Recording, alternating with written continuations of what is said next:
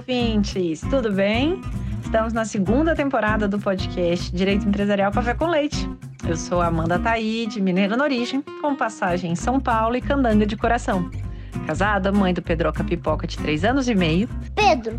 Do Luquinhas Pimpão, que está prestes a completar 2 anos. Chute. E tutora do Vira-Lata Farofo. Sou professora doutora da Universidade de Brasília, UNB, dos cursos de Direito Empresarial, Concorrência, Comércio Internacional, Defesa Comercial e Compliance. E este é um podcast voltado para os estudantes de graduação iniciantes no mundo do direito comercial, para que possam aprender ouvindo a bibliografia obrigatória e complementar do nosso curso. Ou seja, o nosso podcast não é temático, mas sim orientado pela produção acadêmica. Ou seja, eu convidarei os próprios autores ou comentaristas dos artigos acadêmicos, capítulos ou trechos de livros essenciais para a compreensão do direito empresarial no Brasil, para que os alunos da graduação em direito possam, assim, conhecer e se apaixonar pelos principais autores do direito privado no nosso país. E então, vamos comigo para a próxima xícara de café com leite? A nossa xícara de café com leite de direito empresarial de hoje vai tratar de um dos livros mais marcantes da trajetória de muitos juristas da nova geração, que é o livro O Novo Direito Societário, do professor Calixto Salomão, que saiu uma nova edição agora em 2019, com o subtítulo Eficácia e Sustentabilidade. E para isso a gente vai ter uma alegria enorme de ouvir o próprio autor, o professor Calixto Salomão. Textos do professor Calixto Salomão já foram comentados anteriormente aqui no podcast. Mas eu criei coragem e o convidei agora diretamente. E com muita alegria o professor Calixto aceitou. O professor Calixto, para quem não conhece, o que é muito difícil de acontecer, ingressou na Faculdade de Direito do Largo São Francisco em 84. E no ano da promulgação de, da Constituição Federal, em 88, concluiu o curso de Direito. Já no ano seguinte foi para Roma, onde iniciou sua pós-graduação na Università degli Studi La Sapienza. Desculpem a minha pronúncia. Concluiu sua tese de doutorado em 92 e obteve livre docência em 96 pela Faculdade de Direito da USP com a tese Análise Jurídica do Poder Econômico nos Mercados, uma perspectiva estrutural. Foi visiting fellow na Yale Law School e no Max Planck Institute, em diversos períodos nos anos 90. Em 2002, passou no disputadíssimo concurso para professor titular da Faculdade de Direito da USP, ministrando aulas de Direito Comercial e Concorrencial. Foi também convidada a lecionar na Sciences Po, em Paris, em 2006, onde leciona até hoje. Também lecionou em 2017 na Yale Law School como visiting professor. E buscando aproximar né, a área, a teoria, a prática jurídica na Faculdade de Direito, ele criou o grupo de pesquisa Direito e Pobreza, cujo objetivo é estudar essa evolução histórica da pobreza no Brasil e as estruturas jurídicas e econômicas que a influenciaram. Foi vocalista e autor de várias obras em direito comercial e concorrencial e teoria geral do poder econômico, no Brasil e exterior. Uma série de artigos que são balizadores da nossa doutrina. Então, professor Calixto, muito obrigada por ter aceitado o convite para participar do nosso podcast e por apresentar, de um modo simples, curto e gostoso, esse tema tão instigante que é o novo direito societário. Muito obrigado você, Amanda, pela oportunidade. É um prazer estar com você, estar com seus alunos. Espero que eu possa que eu possa contribuir um pouco para esses debates sobre o direito societário uh, com os seus alunos. Muito obrigada. E para a gente começar, então, eu sempre gosto de entender de onde que surgiu a sua inquietação, que te levou a escrever desde a primeira edição do livro, e agora, né, que ele já está no quinto. É, o que, que te o que, que te motivou, o que, que te inquietou e continua te inquietando para continuar atualizando aí o livro? Então, essa é uma pergunta interessante e difícil e me leva um pouco. É, é, é, é mas isso talvez seja útil para os alunos contar um pouco essa historinha. Às vezes, quando você estuda um tema extremo, é que você vê as falhas da disciplina. Eu comecei estudando direito societário, como talvez alguns saibam, pela sociedade unipessoal. Ora, a sociedade unipessoal, como ela não tem vários sócios, é difícil você se concentrar na figura dos sócios, nas ideias normais do contratualismo, de que a sociedade é uma coisa de sócios. A inquietação surgiu daí. Porque quando você estuda a sociedade unipessoal, você tem que entender quase, quase até para aceitá-la, que a sociedade empresarial é, é uma instituição que envolve mais atores do que só os sócios, que envolve trabalhadores, que envolve comunidades. Ora, dessa inquietação de fundo inicial surgiu uma inquietação maior. Bom, peraí, então todo esse direito societário construído em torno da. Enfim, da, da, da figura do sócio, e particularmente no Brasil, em torno da figura quase deificada do controlador, precisa ser revisto. E a ideia não era escrever um manual, nem um manual alternativo, mas trazer, longe disso, mas trazer tópicos do direito societário que precisavam de uma outra análise. Eu falo análise de propósito, por quê? Porque eu não estou dizendo que precisem necessariamente de uma outra lei. É, talvez precisem de outras interpretações ou, da lei ou outras construções da doutrina em cima da lei, mas por isso precisam de uma nova análise. Então, eu não sei se eu esclareci, Amanda, mas foi daí que surgiu a inquietação. Maravilha, eu sempre gosto disso, porque tem muitas histórias por trás, né, de cada artigo, de cada livro, e essa pulguinha, né, o que que, te, o que, que incomoda, né, o pesquisador, para mim é sempre um fator propulsor que eu acho que é interessante os alunos saberem. Obrigada por ter compartilhado com a gente. E para a gente entender, porque da versão anterior, da quarta edição do livro, para essa quinta edição, que foi publicada agora recentemente em 2019, o livro deu uma crescida substancial de páginas, né? Para quem tinha edição anterior, não dá para não comprar a nova edição, já fica propaganda. E eu queria entender, então, qual que é a importância, né, é, da eficácia e da sustentabilidade para o que o senhor chama, né, no livro de é, direito empresarial público. Então, uh, primeiro uma uma um, talvez um esclarecimento inicial de novo, que talvez os mais é, apaixonados por direito societário saibam. Eu tenho a, a, o hábito, o, o, que torna, às vezes, as várias edições do meu livro, já me perguntaram isso, é, meio curiosas para as pessoas, é, é, de mudar de edição para edição, sabe? Mas de mudar uh, uh, uh, de duas formas. Primeiro, rever os artigos, mas segundo, acrescentar novos tópicos.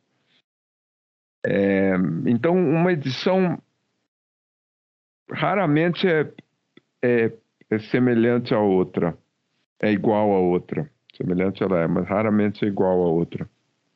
Portanto, não é só atualização, mas é, é mudança, e nem só revisão, é mudança mesmo. É, mudança às vezes até crítica, sabe, Amanda? Às vezes eu, de uma edição para outra, eu dialogo comigo mesmo e falo, não, mas aquilo não estava bem explicado, aquilo eu não gostei, aquilo. Então, é, é, essa é uma, um primeiro esclarecimento. Bom, da quarta para quinta edição, realmente, é, é, eu acho que se é verdade que eu sempre, sempre estive preocupado com outros interesses afetados pela pelas sociedades empresariais, eu, é, eu acho que o mundo, não eu, o mundo, a partir de, do século XXI, mas com mais força a partir do final da primeira década do século XXI, se dá conta de quão graves são para a humanidade as questões de, de escassez, as questões de recursos naturais. Então, é, dentre os vários um, interesses envolvidos pela sociedade, eu quis dar mais ênfase e reforçar exatamente o interesse das comunidades, o interesse à preservação ambiental e de recursos naturais. Então, por isso a ideia da eficácia e, e, sustentabilidade. Também tem alguns outros artigos que dão conta da nossa realidade que foi a realidade das duas primeiras décadas do, do, do século, a relação entre como, por exemplo, a relação entre, entre uh, uh, poder de controle e corrupção, uh, mas o centro, o centro nevrálgico da mudança é sim é, o, o, o, o capítulo 4 da primeira parte, na nova função, que são um, os interesses envolvidos e sua nova e sua forma de inclusão. Uh, e aí são dois os aspectos. Primeiro, ressaltar a questão das, das comunidades, mas também. Uh, e aí vem aquele diálogo que eu estava dizendo. Eu não estava contente nas edições anteriores em não tratar da, de. Tá bom, é preciso incluir interesses, mas como incluí-los? De que forma? E aqui eu trago uma proposta de inclusão, que inclusive foi objeto de um artigo que eu que eu publiquei no exterior também. É, é, mas é, então tem esses dois aspectos: um aspecto de atualidade das questões ambientais e de escassez de recursos naturais, e tem o aspecto do diálogo. Eu senti que eu não tinha tratado ainda suficientemente da questão de como incluir. Então, é, é isso que basicamente é, me, me inquietou para mudar na quinta edição.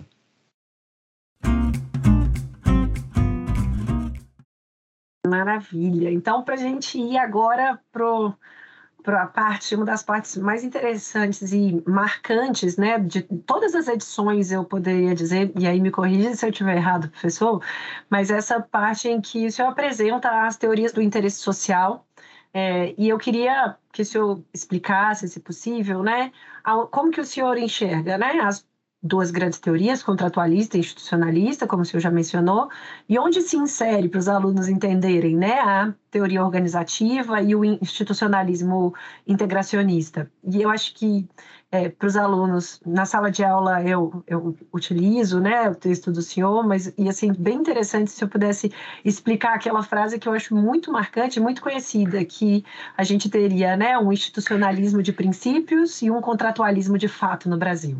Se você puder passar aí sobre esses temas com a gente, por favor.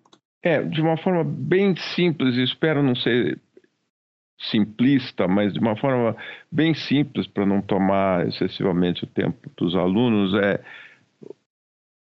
é se a gente viveu no século XIX a ideia de que a sociedade era uma coisa dos sócios, com diferentes tonalidades, mas que era uma coisa dos sócios, que o interesse era basicamente o interesse dos sócios, o, o século XX começa com o oposto o oposto dizendo que, na verdade, a sociedade é, é, é, é, o objetivo da sociedade é um objetivo de interesse público. Qual foi o problema? Isso surgiu na Alemanha é, e foi muito vago. É, interesse público, dizia Rathenau, fazer andar os barcos sobre o Reno, foi tão vago que permitiu a utilização das sociedades em benefício de interesses não legítimos como, por exemplo, o interesse da máquina de guerra nazista. E aí o institucionalismo clássico entrou eh, em severa crítica. E em diversos países, inclusive na Alemanha do pós-guerra, mas em diversos países, ele é substituído por uma visão que começa a partir da segunda metade do século XX, uh, e, e, e, e eu acho que vem com diferentes tonalidades até hoje, que é a sociedade não é coisa do sócio só. Existem outros interesses envolvidos. Eu preciso classificar esses interesses, ver aqueles que eu posso incluir dentro da sociedade e os que precisam de regulação externa. E, mais difícil do que tudo, pergunta ainda não respondida: como incluí-los? É... Então, o institucionalismo organizativo é esse: olha, a sociedade não é uma coisa só de sócio. Existem outros interesses envolvidos que precisam ser incluídos, alguns internamente, outros regulamentados externamente. Vamos, vamos reconhecer isso, e a lei brasileira já reconheceu o artigo 116 há, há tantas décadas atrás, dizendo que o controlador deverá ter em conta os demais acionistas, os trabalhadores e a comunidade em que atua mas parou na declaração. A gente precisa agora pensar em como incluir esses interesses. E isso é o centro do institucionalismo organizativo. Como organizar a sociedade para ter reconhecidos os vários interesses que ela envolve. como classificá-los e como incluí-los. E quanto à sua pergunta do contratualismo de fato, institucionalismo de princípio, é basicamente isso. Apesar de estar muito claro na nossa lei que a sociedade não é uma coisa só do sócio, uh, o artigo 116 e outros estão aí para desmentir. É, e apesar de esse artigo ser repetido à exaustão em inúmeras decisões judiciais, se a gente vai ver o detalhe da decisão, é, e, e, muitas vezes a liberdade que é dada aos sócios, é, dizendo, por exemplo, e existem várias decisões nesse sentido, uh, uh, não se pode entrar no mérito das assembleias, é, das decisões assembleares, isso consagra em absoluto o poder da maioria uh, e dos sócios.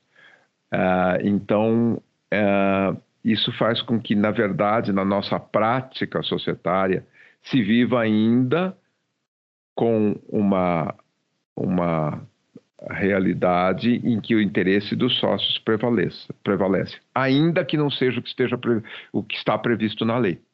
Uh, portanto, nós vivemos uma, uma realidade de não, não, não plena aplicação, aplicação da lei e da lei como ela é, está uh, prevista e como ela é reconhecida na jurisprudência, na declaração de princípios mas menos na aplicação efetiva das normas.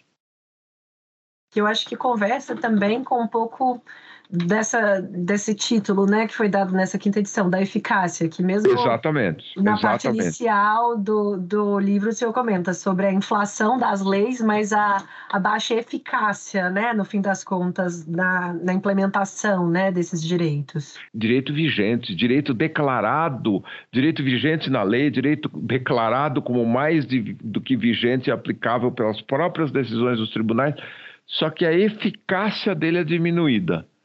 Por que a eficácia dele é diminuída? Porque no detalhe da aplicação da norma é, se buscam uh, outras soluções ou o poder prevalece, porque a aplicação da norma não é só judicial, também é o dia a dia da empresa, né?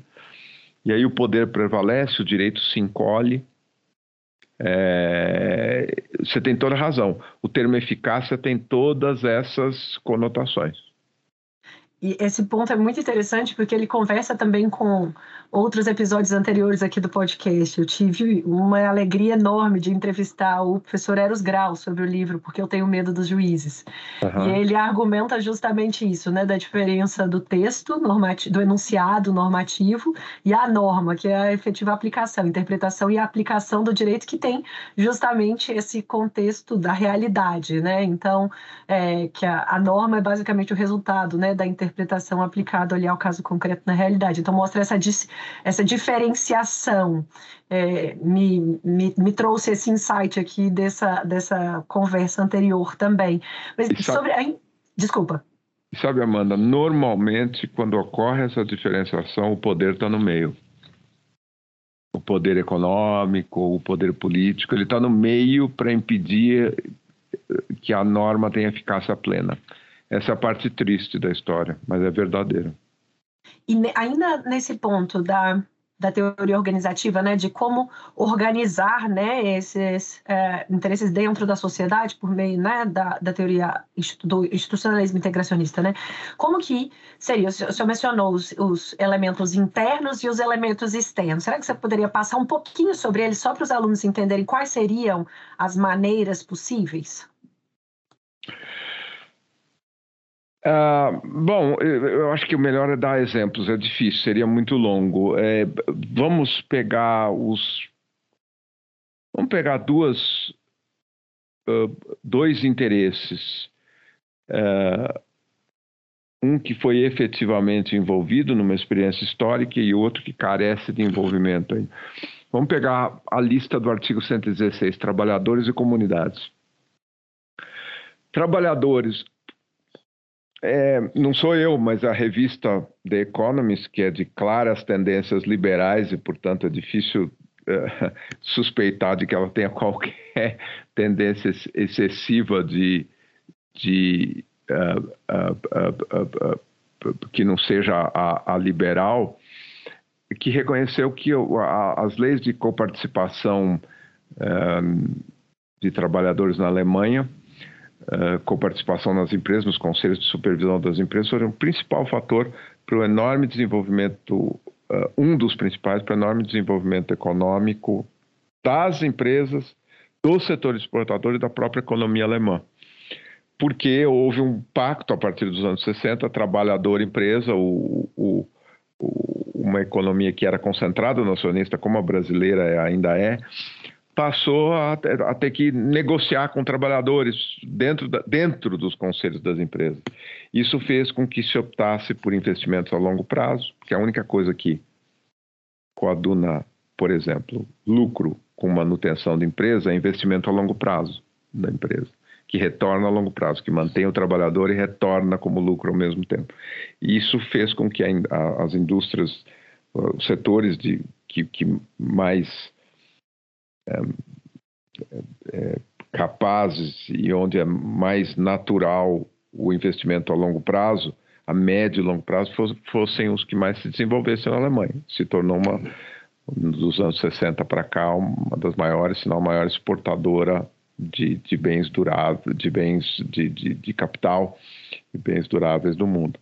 Então, é, esse pacto interno é, talvez seja ruim falar pacto, mas essa necessidade de negociação interna entre capital e trabalho ajudou muito no desenvolvimento das empresas e da própria economia alemã. Então, esse é um exemplo bem sucedido do da, o, que, o que leva ao institucionalismo organizativo ou integracionista.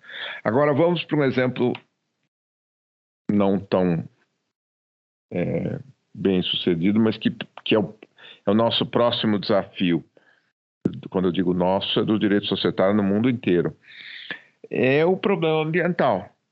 Imagine esses grandes desastres ambientais no Brasil. Pergunto para vocês se nós tivéssemos, nem digo coparticipação de, de, de representantes das comunidades e, das, e dos, das ONGs ambientais, nem digo coparticipação, mas se nós tivéssemos alguns membros nos conselhos de administração, será que nós teríamos priorizado sempre aumentar uma, uma barragem, porque eu preciso aumentar o lucro, mesmo que isso aumente o risco da comunidade, talvez tivesse tido vozes, vozes dissonantes dentro das empresas, dizendo, dentro dos conselhos, dizendo e alardeando: isso não pode ser feito.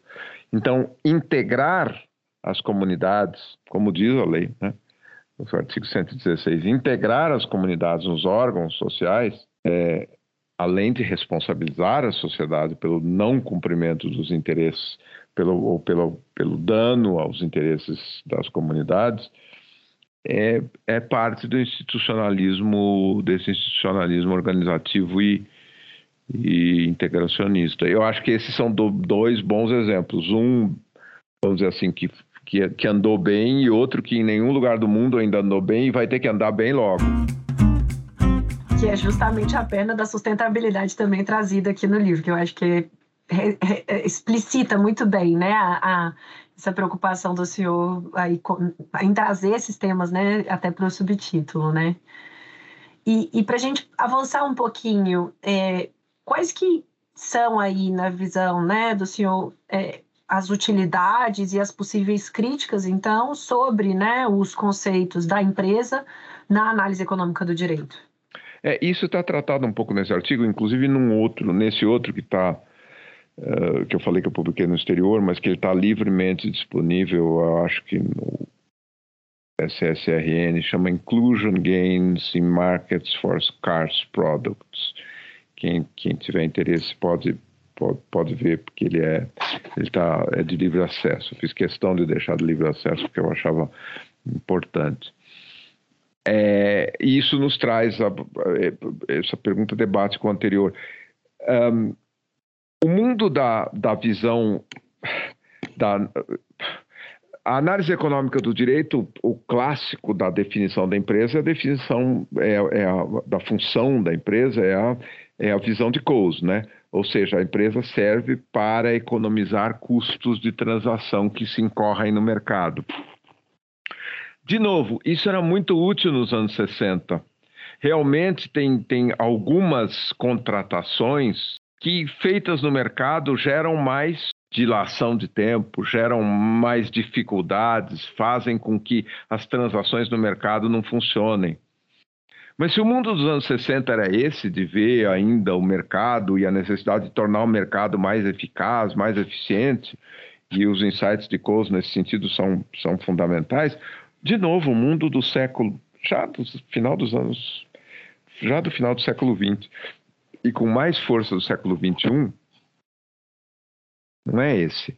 Então, é, eu acho que a sociedade não se justifica mais como uma forma de do ponto de vista econômico, econômico-jurídico, como uma forma de economizar custos de transação. Até porque é, o, nesses 40 anos, não só sociedades se sofisticaram, mas mercados se sofisticaram. É, então, então, essa comparação de custos de mercado versus não mercado se tornou muito mais complexa e menos útil. Eu acho que mais útil hoje é se comparar, tentar identificar ganhos de inclusão. Daí a ideia de inclusion gains. Em vez de custos de transação, ganhos de inclusão. Mas espera aí, que ganhos a empresa pode ter ao incluir outros interesses? Ou seja, ao não ficar, ao não deixar, ao, ao tirá-los da parte externa da sociedade e trazê-los para dentro. Uh, de novo, um exemplo bom de ganho de inclusão é o exemplo alemão. Do, do, da inclusão dos trabalhadores. Mas que outros ganhos eu posso ter na empresa ao incluir? Voltemos ao exemplo até agora não sucedido de comunidades é, é, é, como eu classificar esse ganho, como eu transformar isso em algo economicamente captável. Bom, tem várias formas. A primeira delas é entender que com a multiplicação do, com a crescente escassez de recursos, os desastres ambientais se multiplicam. Então, o primeiro ganho é a é, é, o, é, o, é, o, é, o, ganho em matéria de, de não existência de desastres, de indenizações, de perda de reputação. Tem vários outros ganhos em matéria de reputação, por exemplo, que se forem tornados, se for possível fazer com que eles sejam bem avalia avaliados pelo mercado, porque hoje a gente só avalia preço, né, Amanda?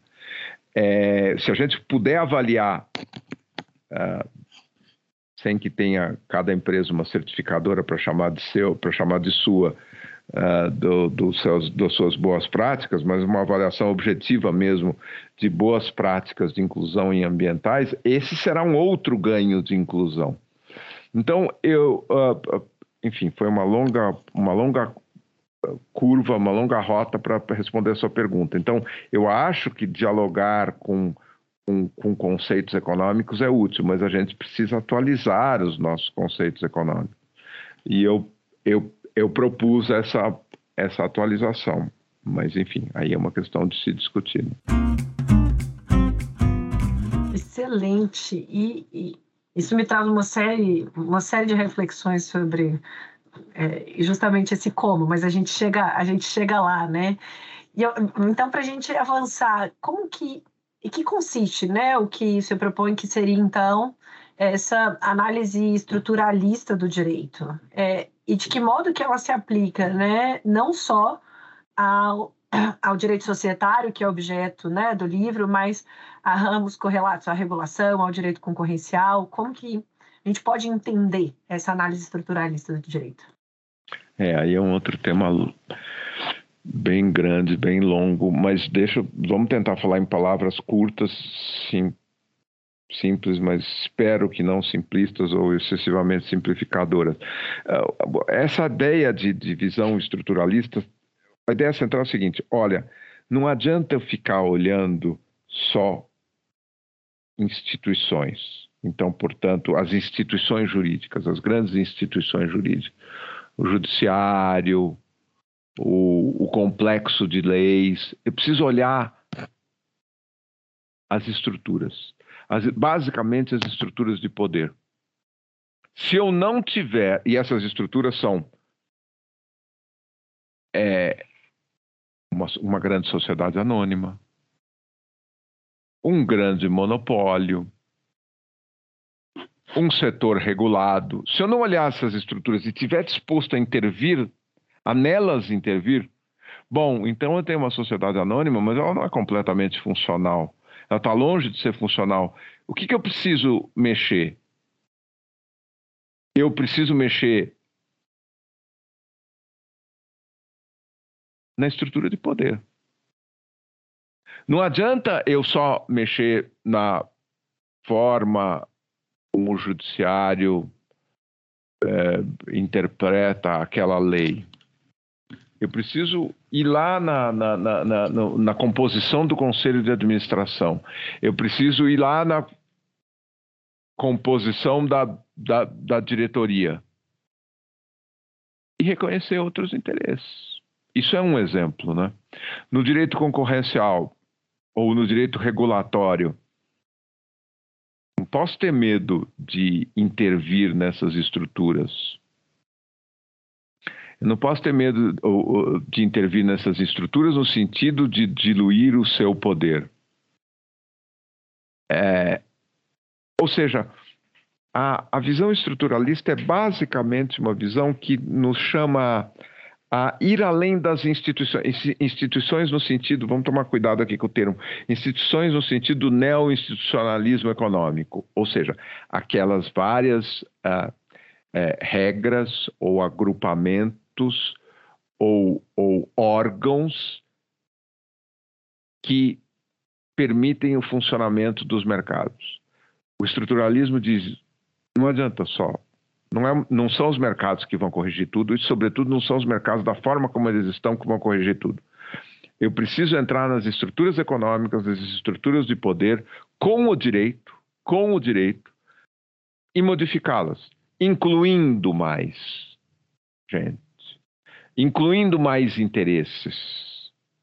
É como se eu, uh, talvez tentando simplificar isso, dissesse: olha, eu não consigo dizer qual o, o direito e os, e os realistas da filosofia do direito nos anos 50 tentaram fazer isso, mas isso nunca chegou às matérias empresariais, às matérias aplicativas, só na filosofia do direito. Como se eu dissesse, eu não sei qual a solução mais justa. Sabe qual é a melhor forma de eu chegar à solução mais justa? Criar um devido processo legal, digo eu, um devido processo econômico. Uh, incluindo mais gente dentro da sociedade, diluindo o poder. E aí deixa que essa empresa ela vai chegar com, se ela tiver um debate entre trabalhadores, para dar um exemplo sim, sim, sim, simples, entre sócios, trabalhadores e comunidade em que ela atua, em que todos tenham uh, uh, semelhança, se não total paridade de poder, Talvez ela chegue a soluções mais justas. E o direito regulatório vai poder ficar uh, mais restrito a situações externas, onde tem que ser regulado, onde eu preciso garantir acesso dos consumidores, etc. Mas dentro da empresa, voltando para a nossa empresa, a solução estruturalista pretende e se propõe a influenciar o funcionamento dos centros de poder. E, nessa lógica, pegando esse fio, né, é, sobre o estruturalismo entrar no centro de poder e aí pela ótica interna da empresa, né? Será que você poderia explicar um pouquinho que eu acho que é bem interessante, ficou forte, é, continua forte aqui nessa nessa quinta edição, basicamente essa preocupação, né, do senhor com o poder controlador, né, com o acionista controlador e também sobre essa possibilidade, né, de alienação compulsória do uh, poder de controle. Como que o senhor enxerga que essa é uma preocupação é, é, que a gente não só pode, como a gente deve analisar, especialmente diante do artigo 116?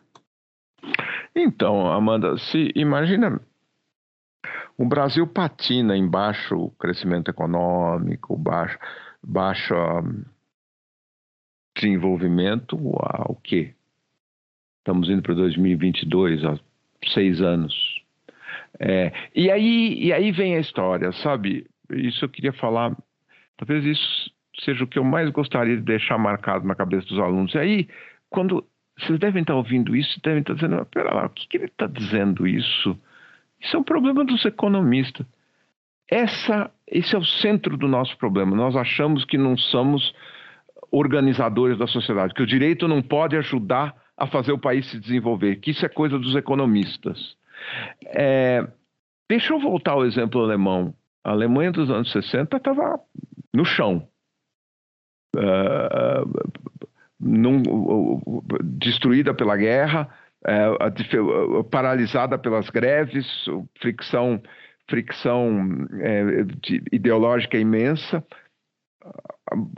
a solução do direito ela resolveu tudo? Claro que não, claro que teve todos os planos econômicos, mas trazer, mudar uma estrutura, trazer o trabalhador para dentro da empresa ajudou muito. É, o nosso caso, puxa vida, a gente teve uma crise, não das, das dimensões da Alemanha, da Alemanha pós-guerra, mas uma crise séria uh, na área de infraestrutura na, na, na segunda década do século XX. Como é que a gente respondeu a ela? Esquece, veja, eu não estou tratando de persecução penal aqui, eu estou tratando da, da, da, da, Como é que a gente respondeu a ela no direito? Fazendo nada na, na área na área na área administrativa, direito em geral, sabe? Uh, o, o, o, o, direito administrativo ou, ou, ou ou, a própria mudança nas empresas, apesar de as leis permitirem isso.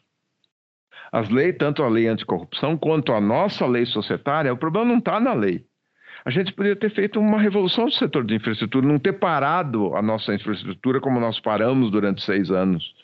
Nós podíamos ter é, é, é, mudado o controle dessas empresas, a lei nos permitia, e elas terem retomado todas as, as, as, as, suas atividades breve, não ficarem tantos anos como ficaram sem poder contratar com o poder público, porque, claro, elas traziam o ranço daquele, da, daquela organização que tinha participado de atos graves de corrupção. Ou seja, o direito poderia ter resolvido, e ele, pior, ele tinha o instrumental para resolver. Mas nós não, não, não fizemos. Aí eu acho que a, a solução estruturalista podia ter empurrado o Brasil algumas décadas para frente, não segurado como, como segurou. E não, é, não, não fazer nada como não se fez e, e portanto, segurá-lo, né? E, e além dessa visão estruturalista, né, olhado para o controlador, tem também uma perspectiva do senhor dessa visão estruturalista olhado para o conflito de interesse também, né, internamente dentro da sociedade, como de uma visão, é, não sei se isso é, também poderia ser tratado assim como essa oportunidade perdida, né, que, que o senhor coloca no livro. É, isso eu coloco já faz já várias edições e isso eu até acho mais simples, sabe?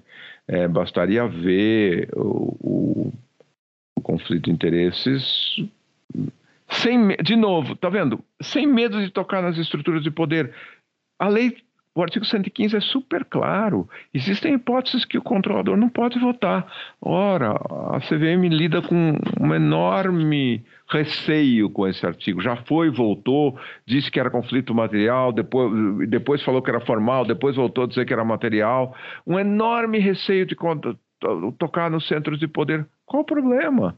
É, qual o problema de um controlador não poder votar na, na aprovação de contas é, do, do, do, dos administradores ou num, num, contrato em que ele tem um interesse particular? Não há problema algum com isso. É a nossa, é a nossa a, a, a, ligação é, que vem dos tempos de colônias, estruturas de poder que impede de, de, de aplicar essas regras tão claras. Nessa nessa visão, né, que, que o senhor traz sobre uma, uma nova empresa, né, que, que é, é o termo que é utilizado, né, é, como que é, o senhor mencionou que seriam essa uma das mudanças, né, dessa quinta edição seriam justamente essas propostas, né, que vieram é, em parte deste artigo publicado em inglês. Quais que seriam essas novas é, essas formas de solucionar talvez né essa esses problemas que foram identificados e qual que é a consequência que a gente poderia ter dessa visão é, jurídico estruturalista né para a regulação da empresa? Então tentando resumir são basicamente dois pilares. Primeiro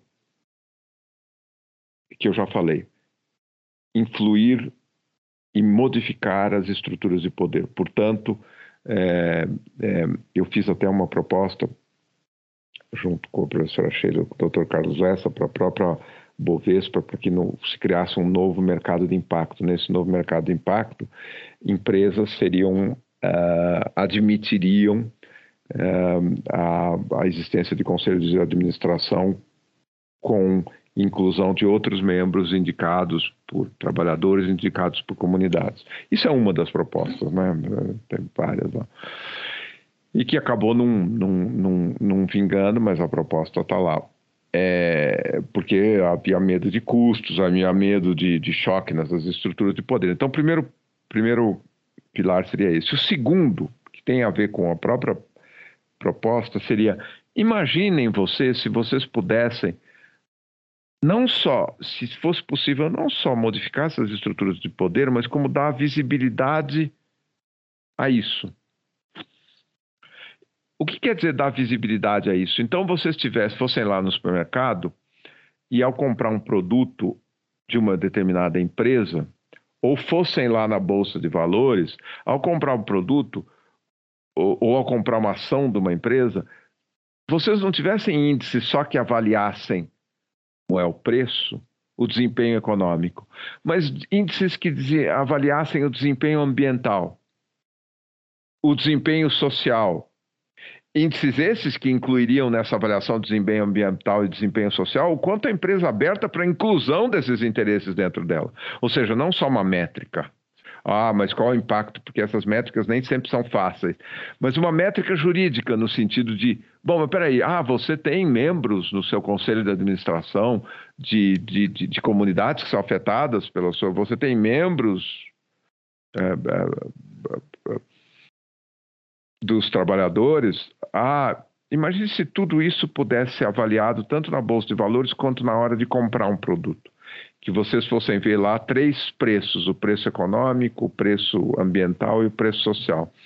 Aí vocês vissem que vocês estão comprando um produto que tem um baixo preço econômico, mas um altíssimo preço ambiental. Será que vocês iam comprar? Pelo menos quem pode não iria comprar. E os que não podem, ah, a gente podia resolver isso por, por regulação também.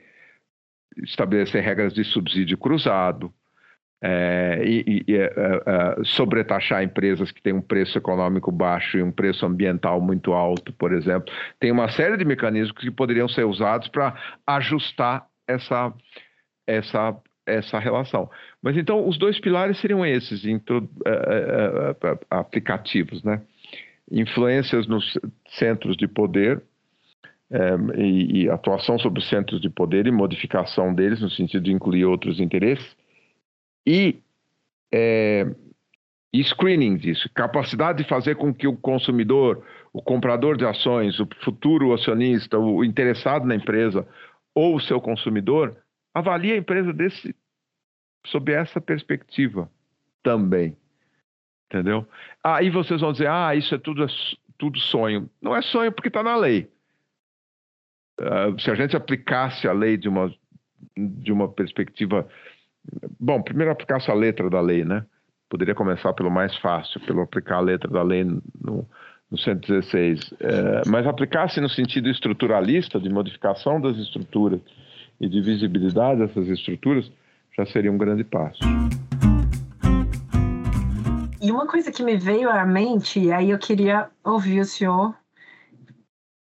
Existem, por exemplo, algumas soluções na iniciativa privada, pela ótica privada, né? Vamos dizer, aqueles selos, uh, por exemplo, de uh, ambientar, aqueles selos de, de, proteção aos direitos humanos, que são aplicados muitas vezes, e eles são bastante reconhecidos no comércio internacional. Então, eu falo isso mais na perspectiva de comércio internacional, que né, eu acabo tendo é, estudando é, também, é, na, na visão do senhor, esses, essas iniciativas, as, as, as, as, vamos dizer, as que são confiáveis, né?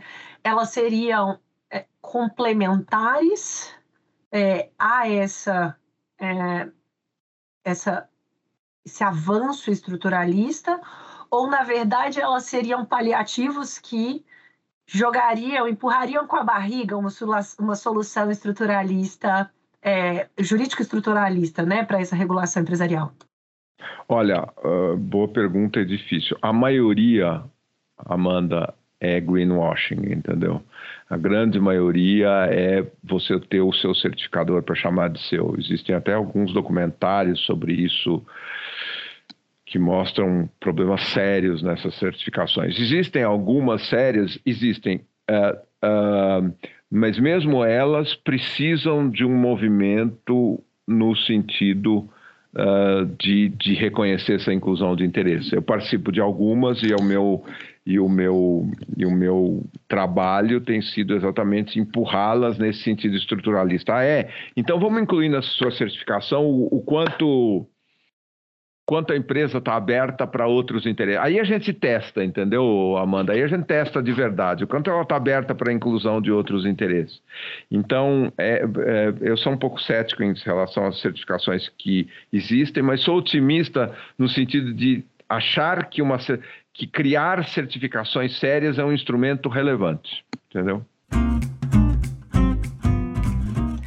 E aí, para conseguir entender e é, ver se existe influxo ou se existe diferença, né? De que modo que essa pauta ESG, né? Environment, Social and Governance, que está muito em voga aí, mencionada, essa, esse capitalismo de stakeholders, né?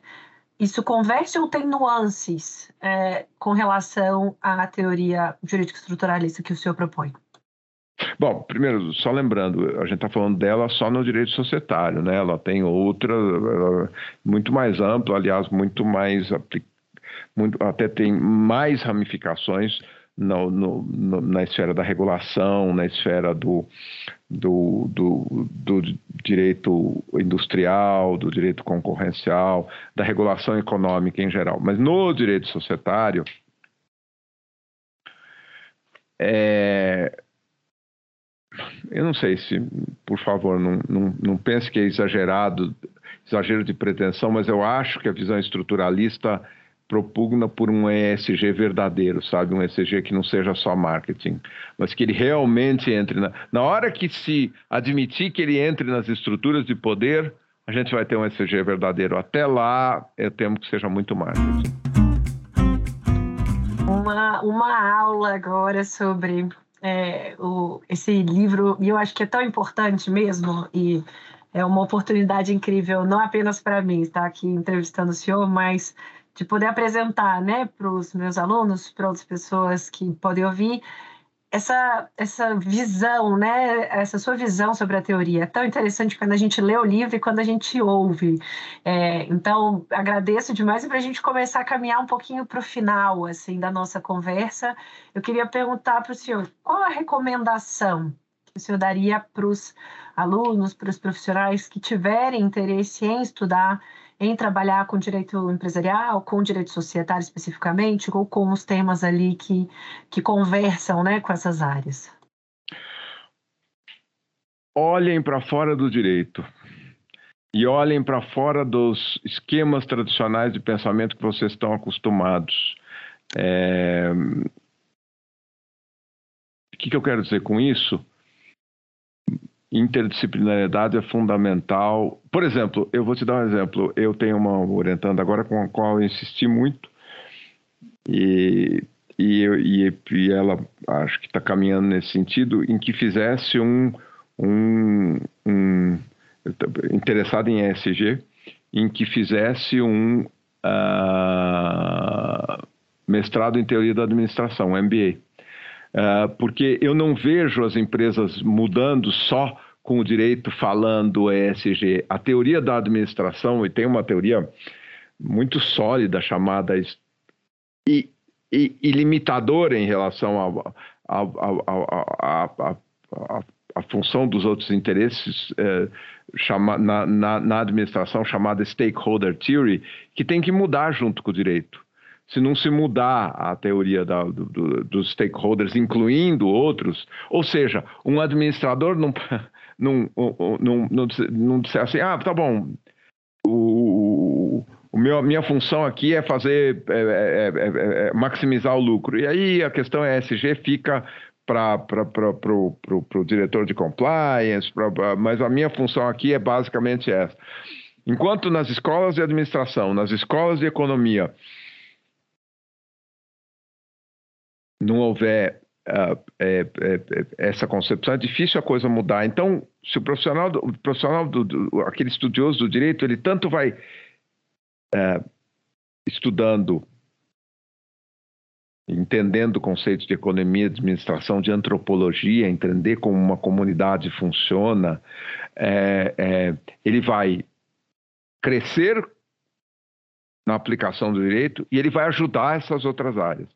Então, a minha sugestão básica para crescimento profissional e para fazer com que o, o, o, sistema social progrida é olhar para fora do direito que eu acho que conversa muito com o início da nossa conversa também, né? O administrador olhando não apenas na visão de geração de lucros, né? que seria a base ali do visão estritamente para os sócios, né? Da visão estruturalista para a inclusão, né? Desses outros fatores, justamente nessa lógica institucionalista. Né? Acho que fecha bem o ciclo aqui da nossa conversa. E, e uma última pergunta da segunda temporada aqui da nossa, do nosso podcast que eu queria te ouvir, professor quem que o senhor gostaria de ouvir um podcast? É, quem que o senhor gostaria que eu entrevistasse um livro que tenha sido marcante do senhor é, para a trajetória do senhor, seja um, entrevistando o próprio autor, seja entrevistando outra pessoa que comente o livro, um artigo, um professor, alguém que é, você gostaria de, de sugerir para a gente ouvir também? É, É, pode ser de qualquer lugar, é, nacional ou internacional? Pode, faço o meu melhor esforço para entrar em contato com o professor para a gente tentar entrevistar. Uh, professor Robert Schiller, da Universidade de Yale, ele tem um livro excepcional chamado Narrative Economics, em que mostra, de novo, como olha para fora da economia, como as narrativas influenciam os, as depressões econômicas e como influenciam as recuperações econômicas. É, ele é um famosíssimo economista, prêmio Nobel de Economia, mas é, o livro dele é, é, é, muito, muito inspirador e muito interessante, tanto na, no tema que ele trata, como nessa ideia de, sabe, gente, de curiosidade intelectual, de não olhar só para o próprio umbigo da sua disciplina, olhar para fora que eu acho que é talvez o mais importante, seja para o acadêmico, para o advogado, para o juiz, para qualquer, para qualquer das, das carreiras ou das, das linhas que vocês possam querer seguir. Professor Calixto, te agradeço demais, demais. Eu estou aqui em êxtase por ter tido essa oportunidade de entrevistá-lo. Espero ter sido a primeira, espero que tenha sido bom para o senhor também, assim como tenha sido uma experiência boa e que a gente possa repetir em futuras temporadas. É, te agradeço mesmo, é muito interessante poder te ouvir sobre essa teoria que a gente lê né, no, no livro do senhor e que é tão marcante para quem vai estudando né, toda, toda a produção acadêmica do senhor ao longo do tempo. Então, eu estou muitíssimo feliz, muito, muito obrigada. E nossa xícara de café com leite aqui foi tomada é, bem suavemente, um golinho de cada vez, aprendendo todos os passos aqui da, da teoria e também sobre essa sua visão que você trouxe nessa quinta edição. Então, eu é, convoco aí a todos os ouvintes também a, a, adquirirem o livro e a comprarem, porque é de fato uma leitura de fôlego e muito bacana a gente ter te ouvido. Muitíssimo obrigada, professor. Eu que agradeço, Amanda. Foi muito interessante conversar com vocês e com você e espero que os alunos possam, possam de alguma maneira aproveitar dessa nossa conversa. Obrigado pelo convite.